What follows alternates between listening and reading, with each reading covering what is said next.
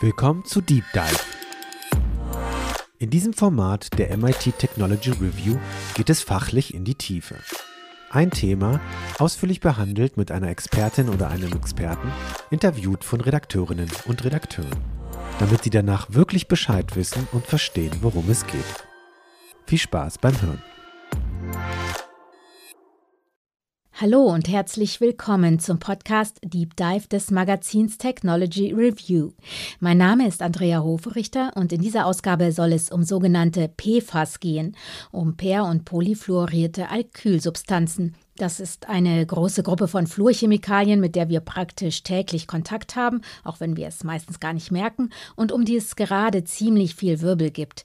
Industrieverbände sagen nämlich, die Stoffe sind unverzichtbar und ohne sie drohe die Rückkehr in die Steinzeit. Und auf der anderen Seite stehen Umweltforscher und Medizinerinnen, die in den Chemikalien eine Riesengefahr für Umwelt und für die Gesundheit der Menschen sehen. Die EU-Kommission will PFAS jetzt verbieten und hat Anfang Februar dafür einen Vorschlag vorgelegt.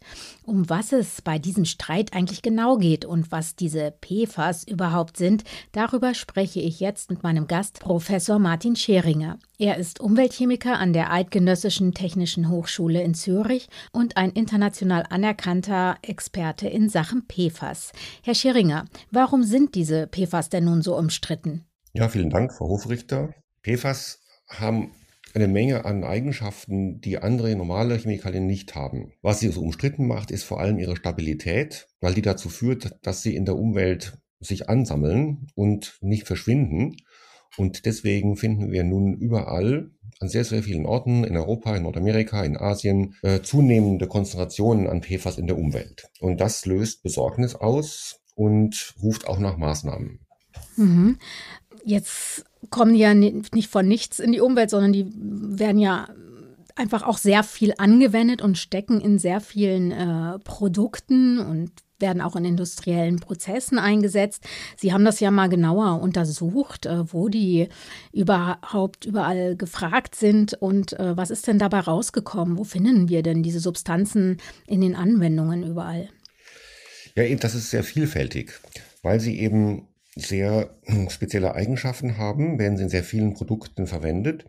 Die Eigenschaften sind eben, dass sie Wasser- und auch fettabweisend sind. Das heißt, sie, sie interagieren mit nichts, sie, sie gleiten überall ab, man setzt sie deswegen ein als Imprägniermittel und als Schmiermittel und Gleitmittel in vielen Anwendungen. Und weil sie diese Aus Eigenschaften sehr ausgeprägt haben, äh, sind sie sozusagen auch leistungsfähiger als, als andere Alternativen in vielen Anwendungen.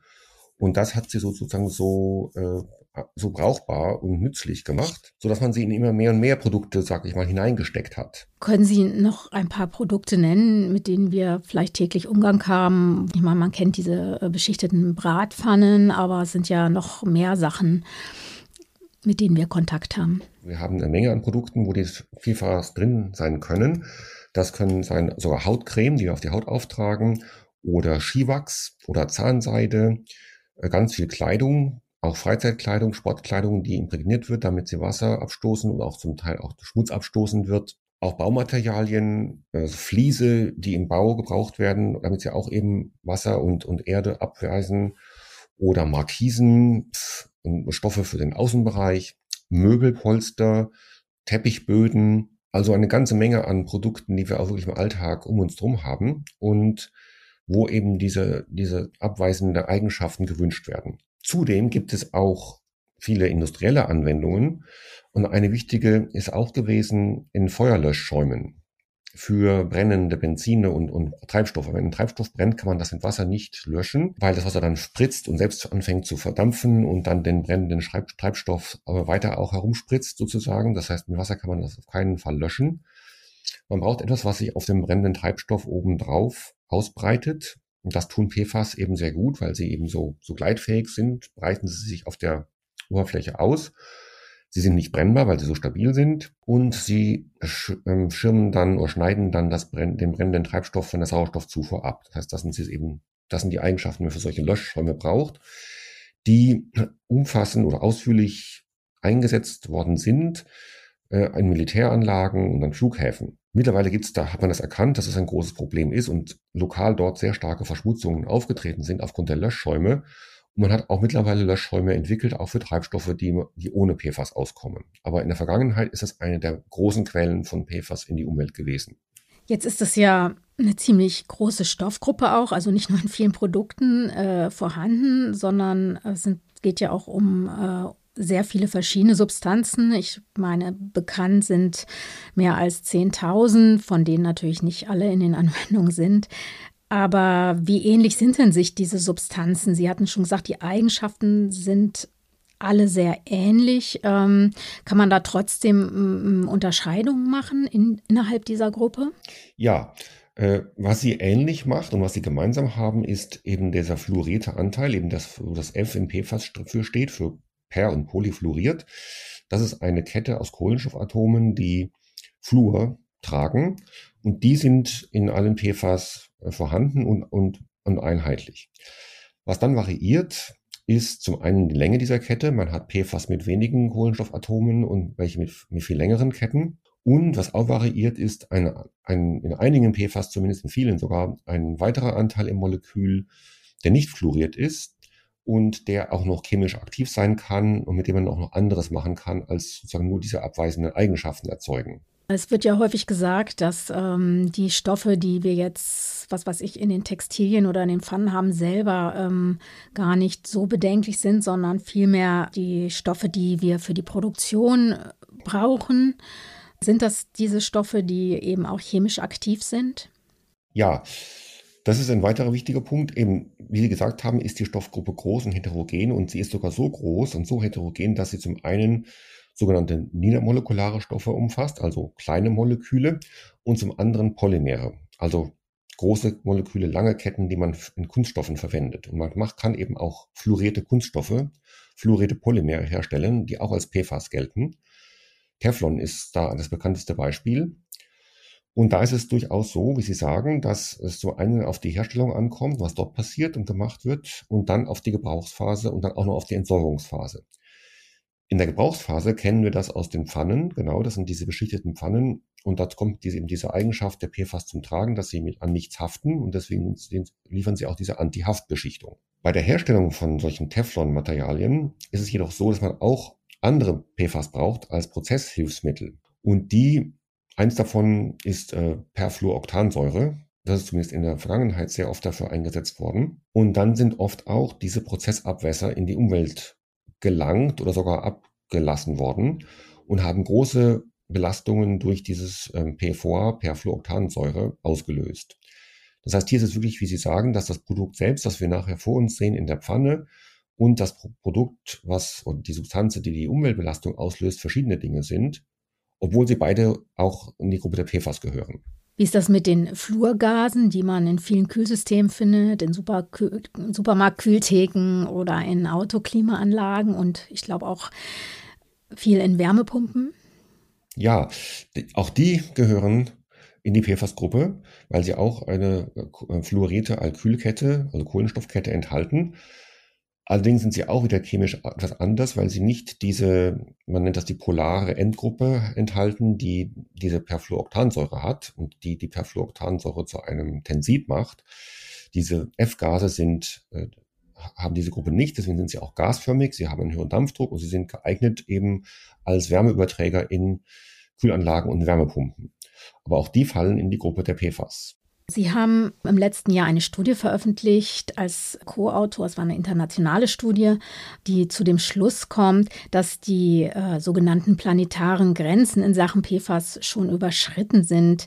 Also, dass wir quasi schon so eine Art Sicherheitszone verlassen haben. Wie sind Sie denn zu diesem doch erschreckend klingenden Fazit gekommen und was bedeutet es eigentlich? Dabei geht es wieder um diese Substanzen wie PFOR, die Perfluoroktansäure und auch äh, die ganz ähnliche Perfluoroktansulfonsäure. Das sind diese typischen PFAS, die eben diese Kette haben aus fluorierten Kohlenstoffatomen und dann einer Säuregruppe am Ende. Und für diese beiden und zwei weitere noch, die Perfluoronansäure und die Perfluorhexansulfonsäure, für diese vier haben wir Daten zusammengetragen, die zeigen, wie hoch die Konzentrationen dieser vier Stoffe im Regenwasser sind auf der ganzen Welt. Dabei ist herausgekommen, dass zum einen sie überall zu finden sind. Also es gibt keinen Bereich auf der Welt mehr, wo die Stoffe nicht zu finden sind. Und zum anderen ist es so, dass sie auch in Konzentrationen vorliegen, die mittlerweile die Richtwerte, die Gesundheitsrichtwerte der US-Umweltbehörde überschreiten. Diese Richtwerte sind stark herabgesetzt worden in letzter Zeit. In den letzten zehn Jahren sind die um einen Faktor von einer Million und mehr vermindert worden, weil man immer mehr Wirkungen gefunden hat, die die PFAS auslösen können. Diese speziell diese, diese vier. Und dadurch äh, sind also diese, die Werte sehr tief, die Richtwerte und die Konzentrationen, die wir finden in der Welt, überall auf der Welt, sind eben mittlerweile so hoch, dass sie diese Werte überschreiten. Das war zum Teil überraschend, zum Teil nicht. Äh, nicht überraschend ist eigentlich, dass man die PFAS und diese vier Substanzen überall findet, weil sie eben in der Umwelt gar nicht abgebaut werden. Sie sind so stabil, dass sie nicht verschwinden. Und dadurch ist es vollkommen folgerichtig, dass sie im Laufe der Zeit immer höhere Konzentrationen bilden oder sich, dass sich immer höhere Konzentrationen aufbauen. Was überraschend war, ist, dass mittlerweile nun doch die Gesundheitsrichtwerte so tief liegen, dass sie sogar tiefer liegen als die Konzentrationen, die man finden kann, auch in der Antarktis und in Tibet. Das heißt, man hat in den letzten zehn Jahren viel gelernt über die toxischen Wirkungen der PFAS und dadurch diese Gesundheitsrichtwerte so stark herabsetzen müssen. Und der Effekt, der jetzt am Schluss besonders äh, besorgniserregend ist und der auch dazu geführt hat, dass die Werte, nochmals gesenkt wurden, ist, dass die, diese Substanzen die Immunantwort bei Kindern auf, auf Impfungen abschwächen. Und das ist ein Befund, den man eben vorher auch nicht kannte und der dazu geführt hat, dass man jetzt die Werte so tief gesenkt hat. Die anderen Wirkungen, die bekannt sind bezüglich der Perfluoroktansäure oder auch der Perfluoroktansulfonsäure, sind ja auch ein Einfluss auf den Stoffwechsel, also Fettleibigkeit steht damit im Zusammenhang oder ähm, es kann die Fortpflanzungsfähigkeit beeinträchtigen, auch die Entwicklung von Kindern im Mutterleib und steht im Zusammenhang mit äh, Nieren- und Leberschäden und auch mit manchen Krebsarten, zum Beispiel Hodenkrebs. Das sind ja schon massive Nebenwirkungen. Muss man denn davon ausgehen, dass da noch weitere Vertreter in der Stoffgruppe genau diese Eigenschaften haben? Das ist möglich, aber das ist nicht bekannt und damit berühren Sie auch einen weiteren sehr wichtigen Punkt, dass nämlich in der großen Stoffgruppe der PFAS bisher vor, vor allem eine Handvoll von Stoffen, sage ich mal, ausführlich untersucht sind, untersucht worden sind und da hat man das gefunden, was Sie gerade gesagt haben, eine Reihe von toxischen Wirkungen, im Tierversuch und auch äh, am Menschen, wenn es eben zur Exposition gekommen ist durch, durch Unfälle, durch Umweltverschmutzung. Es ist aber gleichzeitig auch noch so, dass es eben viel, viel mehr Substanzen gibt in der PFAS-Gruppe, die bisher überhaupt nicht auf ihre toxischen Wirkungen untersucht worden sind. Und das ist ein Problem und auch ein, ein Fragezeichen, weil man zum einen, wie Sie sagen, damit rechnen müsste, sollte wahrscheinlich, dass es noch andere gibt, die auch wirk toxische Wirkungen haben. Es ist sicher so, dass sie nicht alle gleich toxisch sind. Es gibt mehr oder weniger toxische Substanzen in der Gruppe. Wir wissen einfach nicht genau, welche allenfalls auch noch stark toxisch sind. Und die, das andere große Fragezeichen, das sich hier ergibt, ist eben, dass wir gar nicht wissen, ob man nun alle diese anderen Substanzen überhaupt alle noch untersuchen sollte und kann. Also man, wenn man es wollte, wäre es schwierig, weil es eben Jahre und Jahrzehnte oder noch länger dauern würde, bis man sie alle mit der gleichen Gründlichkeit untersucht hätte, wie die, die man schon untersucht hat. Das heißt, hier stellt sich auch eine ganz grundsätzliche Frage zum Vorgehen bei der Stoffbewertung und bei der Risikobewertung von Stoffen, weil wir hier mehr Stoffe haben, als unser bisheriges System eigentlich verarbeiten kann. Es ist aber ja nicht überall auf der äh, Welt gleich verteilt. Das heißt, es gibt so sogenannte Hotspots in der Nähe von Fabriken oder eben, wie Sie vorhin schon sagten, wo Löschschäume ausgebracht wurden. Das heißt, die Leute, die in solchen Hotspots wohnen, müssen sich auf jeden Fall mehr Gedanken machen als andere oder müssen sich im Grunde alle Menschen sorgen? Ich würde sagen, Sorgen, ja, Sorgen muss man sich nicht unbedingt machen, zumindest nicht direkte Sorgen unmittelbar, außer wenn man wirklich in einem sehr stark belasteten Hotspot ist, wo die Konzentrationen sehr hoch sind. Das ist schon auch möglich, dass das der Fall ist. Und deswegen würde ich sagen, bevor man sich zu viel Sorgen macht, wichtig ist vor allem erst einmal Aufklärung und dass PFAS in den Trinkwasserfassungen gemessen werden. Das ist jetzt wichtig. Wir haben gesehen, mittlerweile gibt es eben ja auch Karten, die diese ganzen belasteten Standorte zeigen, einschließlich der Hotspots mit besonders hohen Konzentrationen. Und um nun herauszufinden, was das bedeutet und ob man sich Sorgen machen muss und ob man Maßnahmen ergreifen muss, wäre es erst einmal wichtig, dass gemessen wird, wie viel von den PFAS sich wegbewegen von den Hotspots und ins Grundwasser gelangen und vom Grundwasser auch allenfalls in die Trinkwasserfassungen gelangen. Wenn das der Fall ist, dann muss man genauer überlegen, wie man dann die Belastung der Bevölkerung durch PFAS aus dem Trinkwasser vermindert und vermeidet. Ist das auch das, was Sie vorhin meinten, mit dem, dass man jetzt schlagartig mehr weiß, dass man jetzt plötzlich so viel PFAS findet, auch im Zuge äh, journalistischer Bemühungen, oder ist es auch eine Frage der Analytik? Beides, würde ich sagen. Es ist auch eine Frage der Analytik, in dem Sinn, dass die Analytik für PFAS besser geworden ist, leistungsfähiger und man sie nun leichter äh, nachweisen kann. Das können auch mehr Labore jetzt machen und man kann auch tiefere Konzentrationen jetzt verlässlich messen. Das ist ein großer Fortschritt, der sich in den letzten Jahren da äh, ergeben hat, den man da erreicht hat. Und es gab schon in vielen Ländern auch Messprogramme, aber diese Daten waren nicht so bekannt und nicht so generell zugänglich. Äh, und jetzt im Rahmen des journalistischen Projekts, des Forever Pollution Project, da ist es eben so gewesen, dass dort wirklich diese Datensätze zusammengetragen wurden. Die wurden abgefragt von den Behörden und zusammengetragen und sichtbar gemacht. Und nun hat sich sozusagen für Europa zumindest schlagartig ein Bild gezeigt, von dem man vorher nur jeweils regional, sage ich mal, Stücke gekannt hat und auch meistens die Behörden und vielleicht einzelne betroffene äh, Gemeinden, aber nicht die Bevölkerung insgesamt. Die Frage ist natürlich, man hört ja auch immer wieder von Technologien, die äh, in der Lage sind, zumindest äh, lokal äh, zu helfen, um zum Beispiel das Trinkwasser von PFAS zu befreien oder die Böden zu waschen und auch andere Technologien, die dann mit hohen Temperaturen oder anderen Maßnahmen die PFAS knacken können und unschädliche Verbindungen umsetzen können. Sind solche Technologien denn geeignet, um das Problem insgesamt in den Griff zu bekommen? Ja, die sind vor allem geeignet für die, für die Hotspots, also für Bereiche, wo man eben hohe Belastungen gefunden hat, wo man weiß, wo die liegen und man dann, wie Sie gesagt haben, genau äh, das, das Wasser über äh, zum Beispiel Aktivkohle leitet und die Aktivkohle, die an die absorbieren die PFAS und dann kann man sie aus dem Wasser ein Stück weit zumindest entfernen, nie komplett. Oder eben den Boden waschen oder versuchen den Boden zu immobilisieren. Schlimmstenfalls muss man den Boden sogar auch abbaggern und, und entfernen. Das ist auch, wird auch gemacht und dann in die Hochtemperaturverbrennung geben. Aber eben, das sieht man ja schon, wenn man das so beschreibt, das sind alles Maßnahmen, die nur möglich sind, machbar sind in gewissem Umfang. Das kostet viel Geld, das macht zum Teil eben die Böden kaputt, wenn man sie abbaggert.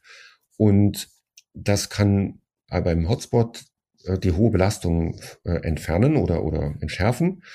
Aber für das Problem insgesamt sind, sind die Methoden nicht geeignet, weil man damit nicht die tieferen oder zum Teil auch tiefen Konzentrationen von PFAS aus äh, Seen oder aus dem Meerwasser äh, entfernen kann und auch nicht, was wir schon im Körper haben. Und Sie sagten ja vorhin schon, dass sich die Substanzen, weil sie so langlebig sind, auch immer weiter anreichen. Sie werden ja auch Ewigkeitschemikalien genannt.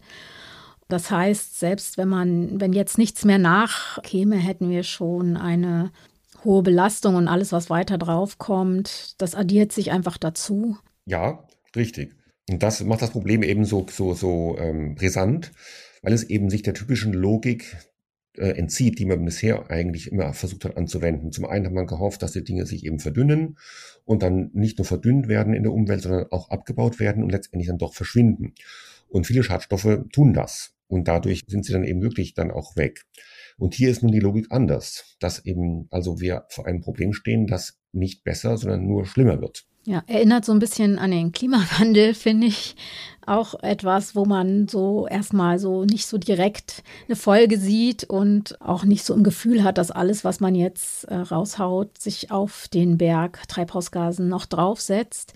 Äh, wie ist das aus Ihrer Sicht? Kann man das vergleichen, Klimawandel und die PFAS-Umweltverschmutzung? Ja, ich finde, das ist eine gute, nicht nur Analogie, das ist eine echte Ähnlichkeit. Äh, weil man wirklich, genau wie Sie sagen, aus vielen kleinen Beiträgen eben dann beiträgt zu einer Gesamtbelastung in der Umwelt, die sich äh, nicht mehr vermindert und die zu einem anwachsenden Problem führt, und zwar auch über lange Zeitskalen, genau über lange, über viele Jahre und Jahrzehnte weil ja auch das CO2 in der Atmosphäre auch eine lange Lebenszeit, eine Aufenthaltsdauer hat. Das ist ja auch in der Atmosphäre stabil und hat eine Aufenthaltszeit von über von einigen Jahrzehnten in der Atmosphäre. Das heißt, das ist ein ähnliches Problem mit einem stabilen Stoff, der zunächst äh, unscheinbar erscheint und dann aber durch die Menge und die Dauerhaftigkeit des, der Emissionen zu einem Problem wird, das letztendlich eben dann auch, auch fast nicht mehr handhabbar ist, weil es eben irreversibel ist und immer weiter eskaliert ist. Und selbst wenn wir jetzt stoppen, wie Sie gesagt haben, haben wir trotzdem noch auf, auf lange Zeiten PFAS-Kontamination in Wasser und Böden und Nahrungsmitteln und im, im Körper. Und wie beim Klimawandel, wenn wir noch was oben draufsetzen, dann ist das vor allem sehr schlecht für künftige Generationen. Die andere Frage wäre ja noch, warum bekommt man das Problem nicht mit den aktuellen Regulierungswerkzeugen in den Griff? Die Chemikalienverordnung der EU REACH gilt ja eigentlich als vorbildlich und auch als streng und gründlich. Warum funktioniert das nicht? Ja, das ist eine ganz zentrale Frage und auch ich bin auch ich bin nicht sicher, ob ich, äh, ich die richtige Antwort darauf weiß. Das ist denke ich die Frage, die am, im Zentrum des Problems steht. Wie kann es dazu kommen, dass diese Stoffe äh, auf den Markt kommen und auch äh, rechtmäßig auf dem Markt sind und dann so etwas passiert. Das ist eine Frage, über die wir zurzeit, über die sehr viele Leute zurzeit stark nachdenken. Meine Antwort geht in die Richtung, dass man zum einen ganz stark unterschätzt hat, was es heißt, wenn Stoffe persistent sind, wenn sie stabil sind, in der Umwelt nicht abgebaut werden. In der Stoffbewertung und in der Chemikaliengesetzgebung wird verlangt, dass man Testdaten liefert, dass eine Firma, die einen Stoff auf den Markt bringen will, Testdaten liefert und diese Testdaten umfassen auch einen Abbautest oder Abbauteste, aber äh, vor allem liegt das Schwergewicht auf den toxischen, der toxischen Testung, toxikologischen Testung. Und es ist sozusagen die, die Basislogik ist die, wenn ein Stoff giftig ist, ist es ein Problem und wenn nicht, dann eben nicht. Und das ist natürlich auch einleuchtend, denn was uns ja Sorgen macht, sind die toxischen Wirkungen. Aber man hat vollkommen unterschätzt, denke ich, der Persistenz, der Stabilität auch ein hohes Gewicht zu geben in der Bewertung der Gefährlichkeit von Stoffen. Und zwar nicht nur in Verbindung mit anderen Eigenschaften. Man hat ein Konzept zurzeit, man sagt, wenn ein Stoff persistent ist und toxisch, dann ist es ein Problem. Aber man müsste eigentlich das Gewicht auf die Persistenz, die Stabilität als solche legen und der ein viel höheres Gewicht geben, wenn sie eben so groß ist wie bei PFAS. Bei PFAS ist sie eben extrem groß und das lässt die Stoffe aus der Logik der Stoffbewertung ausbrechen weil Gift auch immer eine Frage der Dosis ist und äh, wenn sie persistent sind, einfach entsprechende Mengen zusammenkommen. Genau, weil dann auch bei Stoffen, die gar nicht mal so sehr to toxisch sind, genau, die Dose ist zunächst klein, weil die Konzentration in der Umwelt noch tief ist und dann wird mehr und mehr emittiert und die Konzentration in der Umwelt steigt an oder auch in der Nahrung oder im Trinkwasser und dann wird irgendwann auch für einen Stoff, der nicht besonders toxisch ist, eine toxische Wirkung erreicht. Denn irgendwann sind sozusagen alle diese synthetisch-organischen Substanzen toxisch. Auch wenn, wenn sie nicht sehr toxisch sind, irgendwann werden sie eben toxisch, genau wie Sie sagen. Die Wirkung hängt ab von der, von der Schwelle, von der, von der Dosis. Dann ähm, führt die Persistenz sozusagen in die Irre oder äh, in dem Sinn, dass man das eben unterschätzt, was dann doch resultieren kann aus so einem, aus der Belastung durch so einen Stoff. Und das, denke ich, ist einer der Hauptfehler in, im Konzept der Stoffbewertung. Mhm. Ja, jetzt haben sich ja äh, fünf europäische Länder, äh, darunter auch Deutschland, schon seit ein paar Jahren dann dafür eingesetzt, aus eben diesen Gründen die gesamte Stoffgruppe der PFAS äh, zu verbieten. Und die EU-Kommission hat ja auch Anfang Februar einen entsprechenden, einen entsprechenden Vorschlag präsentiert. Wie bewerten Sie denn den Vorschlag? Entspricht er Ihren Vorstellungen? Ja, grundsätzlich auf jeden Fall. In dem Sinne, dass die ganze Stoffgruppe angesprochen und abgedeckt wird. Das, denke ich, ist, ist genau richtig, denn wir hatten ja vorhin schon gesagt, wir wissen gar nicht, ob wir alle diese Stoffe testen können und testen sollten, ob wir uns diese sehr großen Aufwand auch, auch zumuten sollen, die Stoffe alle zu testen. Und ich denke, nein, das, das, das ist nicht ähm, praktikabel und das steht auch nicht dafür. So groß ist der Nutzen dann nicht, dass man diesen Aufwand treiben müsste. Und daher ist es richtig, alle Stoffe in diesen sogenannten Beschränkungsvorschlag der EU aufzunehmen. Und es ist auch höchste Zeit, wie wir jetzt eben sehen, wir sind eigentlich schon, schon zu weit. Das Problem ist schon eskaliert, schon aus dem Ruder gelaufen, sodass es sehr wichtig und wertvoll ist, dass der Vorschlag jetzt vorliegt. Mhm. Die Industrieverbände sind ja jetzt weniger begeistert. Die argumentieren ja auch, worüber wir vorhin schon gesprochen haben, dass eben manche Verbindungen wie die Fluorkonstoffe jetzt gar nicht so bedenklich sind und ähm, dass man ja dann dafür sorgen könnte, dass man möglichst wenig wirklich giftige PFAS verwendet und die, die, dann, die man dann noch braucht, dass man die in geschlossenen Kreislauf, Kreisläufen hält und Fabriken so abschirmt wie die ISS. Was halten Sie von solchen Argumentationen? Ja, da gibt es eine Reihe von Punkten zu, zu sagen. Zunächst einmal bei den, den Fluorpolymeren, den Kunststoffen, die angeblich, oder die als solche nicht so problematisch sind, das haben wir ja vorhin auch schon gesagt. Die Teflonpfanne, das Teflon ist das kleinere Problem im Vergleich zu dem PFOA, was bei der Teflonherstellung freigesetzt worden ist. Und es ist möglich, diese Fluorpolymere, diese Fluorkunststoffe herzustellen, auch ohne perfluorierte Hilfsstoffe. Das ist im Prinzip möglich. Das hat die Industrie erreicht. Faktisch ist es aber so, dass nach wie vor sehr viel dieser fluorierten Hilfsmittel eingesetzt werden und auch die Nachfolgerstoffe von PFOA ebenfalls in der Umwelt zu finden sind. Das heißt, es ist nicht gelungen bisher, diese Prozessabwässer wirklich zurückzuhalten. Das heißt, die, die vorliegende Erfahrung spricht ganz klar gegen dieses Argument. Natürlich ist es wahrscheinlich im Prinzip möglich, aber wir sehen das bisher nicht. Wir sehen auch in Europa große Belastungen durch die Nachfolgestoffe von PFOA, durch die Herstellung von Fluorpolymeren. Das heißt, dort hat die Industrie noch nicht das geliefert, was sie, was sie ankündigt, was sie liefern könnte. Das ist das eine Wichtige. Und ein anderer wichtiger Einwand oder ein wichtiges Gegenargument ist, dass es ja nicht darum geht, alle PFAS auf einmal und von heute auf morgen zu verbieten. Dafür, um, die, um eine Auswahl treffen zu können, welche PFAS als erstes, also am ehesten oder als erste vom Markt genommen werden sollten, gibt es ein Konzept, das wir das, das Essential Use Konzept nennen. Also die Idee, dass man essentielle Verwendungen von PFAS findet und nicht essentielle. Diese Idee stammt aus dem Montreal-Protokoll zu den FCKW von den 80er Jahren. Und dort heißt es, dass Essential Uses solche sind, die eben unerlässlich sind für Sicherheit und Gesundheit und das Funktionieren der Gesellschaft. Also wirklich zentrale Funktionen. Und das wäre zum Beispiel Schutzkleidung. Schutzkleidung, die mit PFAS imprägniert ist. Oder medizinische Produkte, Herzklappen, äh, Implantate, wo auch äh, Fluorpolymere verwendet werden zum Beispiel. Dort würde man sagen, das sind essentielle Anwendungen, die man zunächst weiterführt und wo man dann auch versuchen muss, Alternativen zu finden, aber zunächst sagen würde, weil sie essentiell sind, führt man sie mit PFAS weiter wohingegen all die anderen Dinge, wie zum Beispiel Skiwachs und Zahnseide und äh, Ski, äh, Skibekleidung und Hautcreme und Kletterseile, die imprägniert sind mit PFAS, dort überall sind das nicht essentielle Anwendungen und dort kann man die PFAS sehr schnell entfernen, ohne dass äh, ein großes Problem entsteht. Das heißt, da hätte man schon mal einen großen Klops sozusagen weg und dann bleiben noch die anderen Sachen, auf die allerdings die Industrieverbände ja besonderen Wert legen und auch sagen, ja, wir haben doch aber Fluorpolymere in Lithium-Ionen-Batterien für Elektroautos und in Membranen für Brennstoffzellen und Elektrolysezellen für die Produktion von grünem Wasserstoff. Das wäre dramatisch, wenn die jetzt wegfallen würden. Dafür gibt es wahrscheinlich dann auch längere Übergangsfristen, oder? Genau, diese Anwendungen sind natürlich wichtig, wobei man auch dort, auch wenn man sie jetzt als essentiell bezeichnet, man auch dort nach Alternativen suchen muss, würde ich sagen. Und die wahrscheinlich auch finden kann, auch wenn die Alternativen vielleicht nicht ganz so leistungsfähig sind für die PFAS.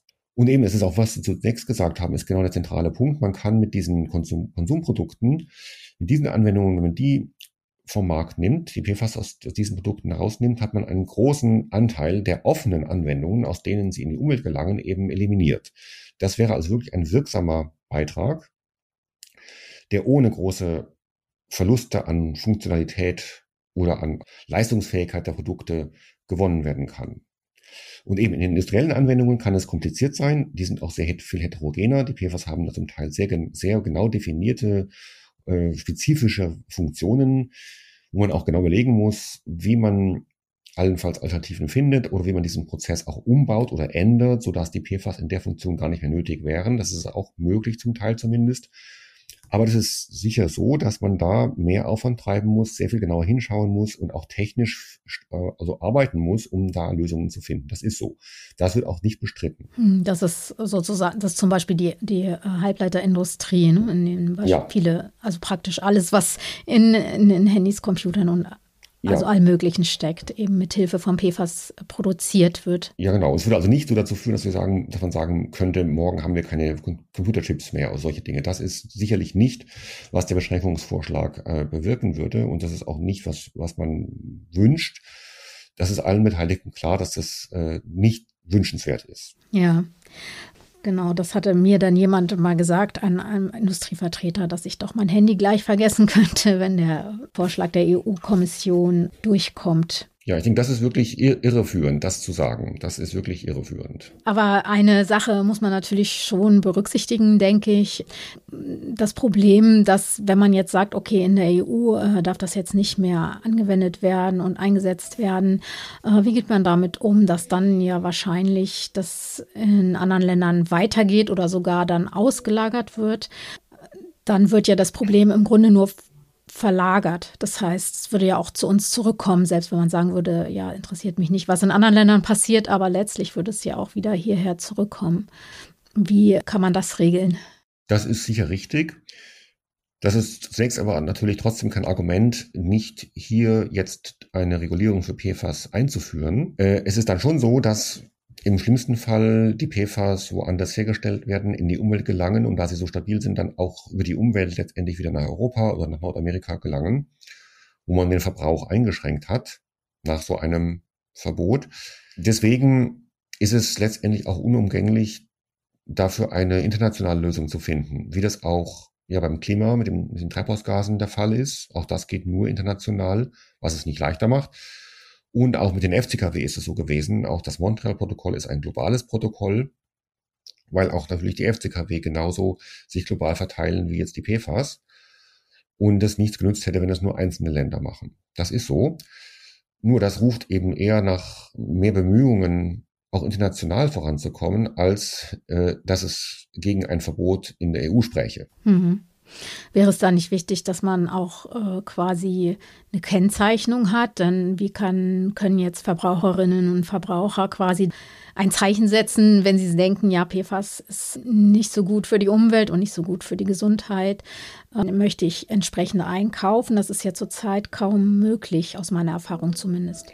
Ja, das ist ein sehr guter Punkt und eine sehr gute Idee und eine sehr wichtige Idee, dass man äh, PFAS-haltige Produkte kennzeichnen müsste. Das ist unbestreitbar wert, wäre das wertvoll und wichtig und wirksam. Wenn auch jetzt ist es schon möglich, wenn man sich, wenn man das Problem weiß, kennt und in den Laden geht, kann man in manchen, für manche Produkte eben nach PFAS-freien oder fluorfreien Produkten fragen. Für die Bekleidung, für die Skijacken, äh, auch für, für Teppiche. Das kann man zum Teil auch schon, schon äh, verlangen und die Firmen wissen das auch dass, dass es also mehr und mehr, mehr, mehr, mehr Leute gibt, die auf das Problem auch ähm, sensibilisiert sind und die wissen auch, dass es besser ist, keine PFAS einzusetzen. Und viele Firmen in verschiedensten Bereichen, also Bekleidung und Möbel und Teppiche und auch Nahrungsmittelverpackung und Kochgeschirr, überall dort gibt es Vorreiter, die sich entschlossen haben, auf PFAS zu verzichten und das auch offensiv bekannt geben und vermarkten.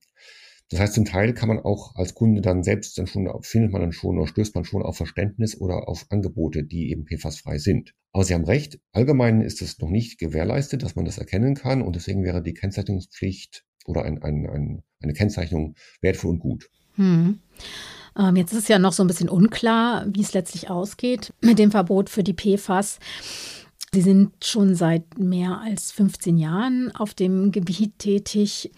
Können Sie vielleicht mal kurz erzählen, welche Trends Sie da sehen? Hat sich da lange gar nichts getan? Jetzt tut sich sehr viel oder auch von Seiten der Industrie. Wie ist da die Einstellung zu dem Problem? Hat sich da was geändert? Ja, ich denke, es hat sich schon durchaus einiges verändert und verschoben. Zu Beginn, also vor 15, 20 Jahren, hat man vor allem eben das, das PFOA und PFOS gesehen als Probleme und auch ausführlich untersucht. Also die Perfluoroktansäure und die Perfluoroktansulfonsäure. Diese beiden waren sehr prominent zum einen, weil sie in Produkten, auch in Konsumentenprodukten drin waren und zum anderen, weil eben PFOA dieses Hilfsmittel ist bei der Teflon und bei der Fluorpolymerherstellung. Und PFOA hat auch diesen großen Skandal ausgelöst in den USA mit dieser Fabrik von der Firma DuPont, wo dann diese Prozessabwässer mit PFOA in die Umwelt abgelassen wurden und wo Zehntausende von Menschen stark kontaminiert und vergiftet wurden und auch eben viele von den Krankheiten entwickelt haben, die Sie auch schon erwähnt hatten zu Beginn, also die Leber- und Nierenschädigung und auch verschiedene Formen von Krebs, Hodenkrebs und Nierenkrebs, Schilddrüsenprobleme und vieles andere. Das heißt, Das war am Anfang ein, ein Fokus, weil man diese Verunreinigungen und die, die Wirkungen der Stoffe gesehen hat. Man hat sehr stark auf die beiden fokussiert und deswegen sind PFOA und PFOS auch die am besten untersuchten PFAS. Dann ist nach und nach klar geworden, dass es eigentlich viel mehr sind, die verwendet werden, auch zum Teil als Ersatz für PFOS und PFOA und dass die Familie der, die Gruppe der Stoffe eben viel heterogener und größer ist. Und man ist dann in die Breite gegangen in der Suche nach einem besseren Verständnis der ganzen Fluorchemie.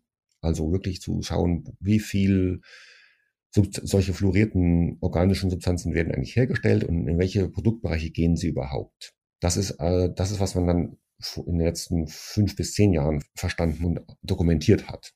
Und eben auch die Gesundheitswirkungen sind nach und nach besser verstanden worden. Das ist auch ein Punkt, der sich nochmal auf die Gesetzgebung und auf die Chemikalienregulierung bezieht. Selbst die geforderten Testwerte, die man braucht, die man, liefern muss, wenn man einen Stoff auf den Markt bringt, selbst die decken eben längst nicht alles ab, was toxikologisch passieren kann. PFAS richten mehr Schäden an, als von diesem Testsystem erfasst werden. Und das hat man eben erst im Laufe der Jahre dann an den Menschen und auch in Tierversuchen, vielen Tierversuchen gefunden. Und dadurch ist das Bild nach und nach immer kompletter geworden. Und auch die Dimension dieser Persistenz ist immer klarer ins Zentrum getreten als das Grundproblem, dass das Ganze beherrscht sozusagen, dass wirklich drüber steht, wie so ein belastender Schatten über dem ganzen PFAS-Problem. Und jetzt hat man eigentlich ein, ein vollständiges Bild. Man hat jetzt eben auch die, nicht nur noch die Fachleute, die Fachöffentlichkeit, sondern eben jetzt auch die journalistische Welt, die das Ganze dokumentiert hat. Und man hat gesehen, wir haben hier ein gesellschaftliches Problem. Und nicht nur ein, ein Expertenproblem, einen Schadstoff des Monats oder eine Nischenchemikalie, die, die man jetzt besonders handhaben müsste, sondern wir haben hier ein breites gesellschaftliches Problem. Sie sind mit Ihren Studien oft auch in Kontakt mit der Industrie gewesen, haben bestimmt auch oft Reaktionen bekommen auf die Publikationen, die Sie veröffentlicht haben, denn Sie haben ja mit Kolleginnen und Kollegen schon seit vielen Jahren gefordert, dass äh, da was passieren muss. Hat sich da an den Reaktionen was geändert mittlerweile? Ja, zum Teil schon. Man muss man kann und muss hier unterscheiden zwischen den, der fluorchemischen Industrie, die die PFAS selbst herstellt, und vielen anderen Industrien und Firmen, die PFAS in ihren Produkten verwenden. Und wichtig ist, dass viele der von, also Firmen, die eben Konsumentenprodukte herstellen, wie auch IKEA, die Möbel und Kleidungshersteller, dass die nicht per, per, se an PFAS interessiert sind. Die sind daran interessiert, dass ihre Produkte gut funktionieren und den, den Leuten einen Wert bringen, aber das kann man auch auf anderem Weg erreichen. Das heißt, solche Marken sind bereit, umzustellen und umzuschalten. Also mit solchen Marken ist es oft einfach und auch produktiv zusammenzuarbeiten oder zu diskutieren, weil sie eigentlich das gleiche Interesse haben, wie jetzt auch wir, nämlich das PFAS-Problem zu lösen. Das ist ein wichtiger Strang. Mit der Fluorchemie selbst, der fluorchemische Industrie selbst, ist es auch äh, wechselnd. Es gibt natürlich Firmen, die sich nach wie vor darauf zurückziehen, dass die Stoffe sehr wichtig sind und dass man sie braucht. Und da würde ich sagen, das lässt sich also allgemein nicht durchhalten. Da muss man umdenken. Da müssen auch diese Firmen umdenken. Das lässt sich nicht äh, umgehen. Zum Teil ist das auch den Leuten in den Firmen bekannt und klar und sie bemühen sich da auch Alternativen zu finden. Aber das sind dann durchaus gemischte Reaktionen, sage ich mal, äh, weil natürlich klar ist, es gibt dann auch Verluste, weil man also dann gewisse Märkte verliert. Das, das muss man sehen. Und das ist aber, denke ich mal, das müssen wir als Gesellschaft äh, akzeptieren. Es heißt ja sowieso auch in der Ökonomie, es gibt die schöpferische Zerstörung, es gibt eben Märkte, die kommen, Märkte, die gehen. Und es gibt eben dadurch auch neue Märkte für Produkte, die äh, einen ähnlichen Nutzen bieten ohne PFAS. Also das ist gemischt, ja. Ja, ich hatte auch schon mit einem mit Startups äh, gesprochen, eins aus Kanada und eins aus äh, Deutschland, die eben auch zum Beispiel flurfreie Membranen herstellen und die haben auch äh, gesagt, sie wären jetzt lange eher so als Sonderlinge angesehen worden und jetzt ist plötzlich die Nachfrage da, weil es eben reguliert wird. Das heißt, setzt eben unter Umständen auch Innovationskraft frei. Ja, ich würde sogar sagen, nicht nur unter Umständen, es setzt sicher Innovationskraft frei. Also ich denke, man kann sehr gespannt sein, wie auch in den sensitiven Bereichen, auch für die ganze Energie, Batterietechnik und alles das, wo man jetzt sagt, wir brauchen sie unbedingt, wie man auch in den Bereichen sehen kann, was an Alternativen geboten wird. Da wird sicher einiges auf den Markt kommen und das, kann, das wird sicher sehr interessant sein. Zurück zum EU-Vorschlag. Also die Fachleute rechnen ja frühestens 2025 mit, mit einem verbindlichen Ergebnis, das man dann äh, weitergeben kann an die Länder. Wir hatten schon vor zwei Jahren ja mal miteinander gesprochen. Damals waren Sie nicht sehr optimistisch, dass sich was tut. Wie sieht es bei Ihnen heute aus? Sind Sie optimistisch, dass das diesmal klappt? Also ich bin auf jeden Fall positiv gestimmt, dass der Vorschlag jetzt da ist. Wie er dann weiterentwickelt wird, nach, wenn jetzt ja die Konsultationsphase kommt und was dann in der Konsultationsphase alles auf den Tisch kommt und wie das dann letztendlich alles, äh, sage ich mal, eingearbeitet oder auch vielleicht dann doch auch abgelehnt wird, das ist natürlich auch sehr offen. Und da ist eben schon eine gewisse Skepsis da, äh, wie, wie stark der Vorschlag auch allenfalls abgeschwächt oder gar verwässert wird. Und das ist schwer vorauszusagen. Es wird sicher wichtig sein, diese Diskussion in der Konsultationsphase jetzt genau zu verfolgen und auch allenfalls äh, un unsachliche Argumente zu entkräften.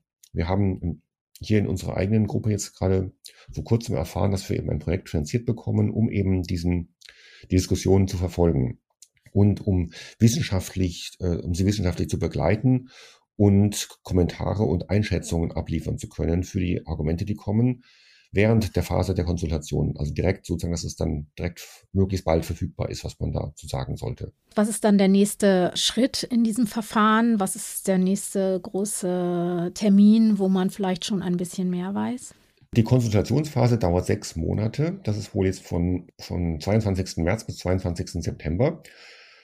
Das ist sehr wichtig, zu sehen, was da alles kommt. Und dann gibt es zwei Komitees der bei der ECHA. Die ECHA ist die Europäische Chemikalienagentur oder Chemikalienbehörde.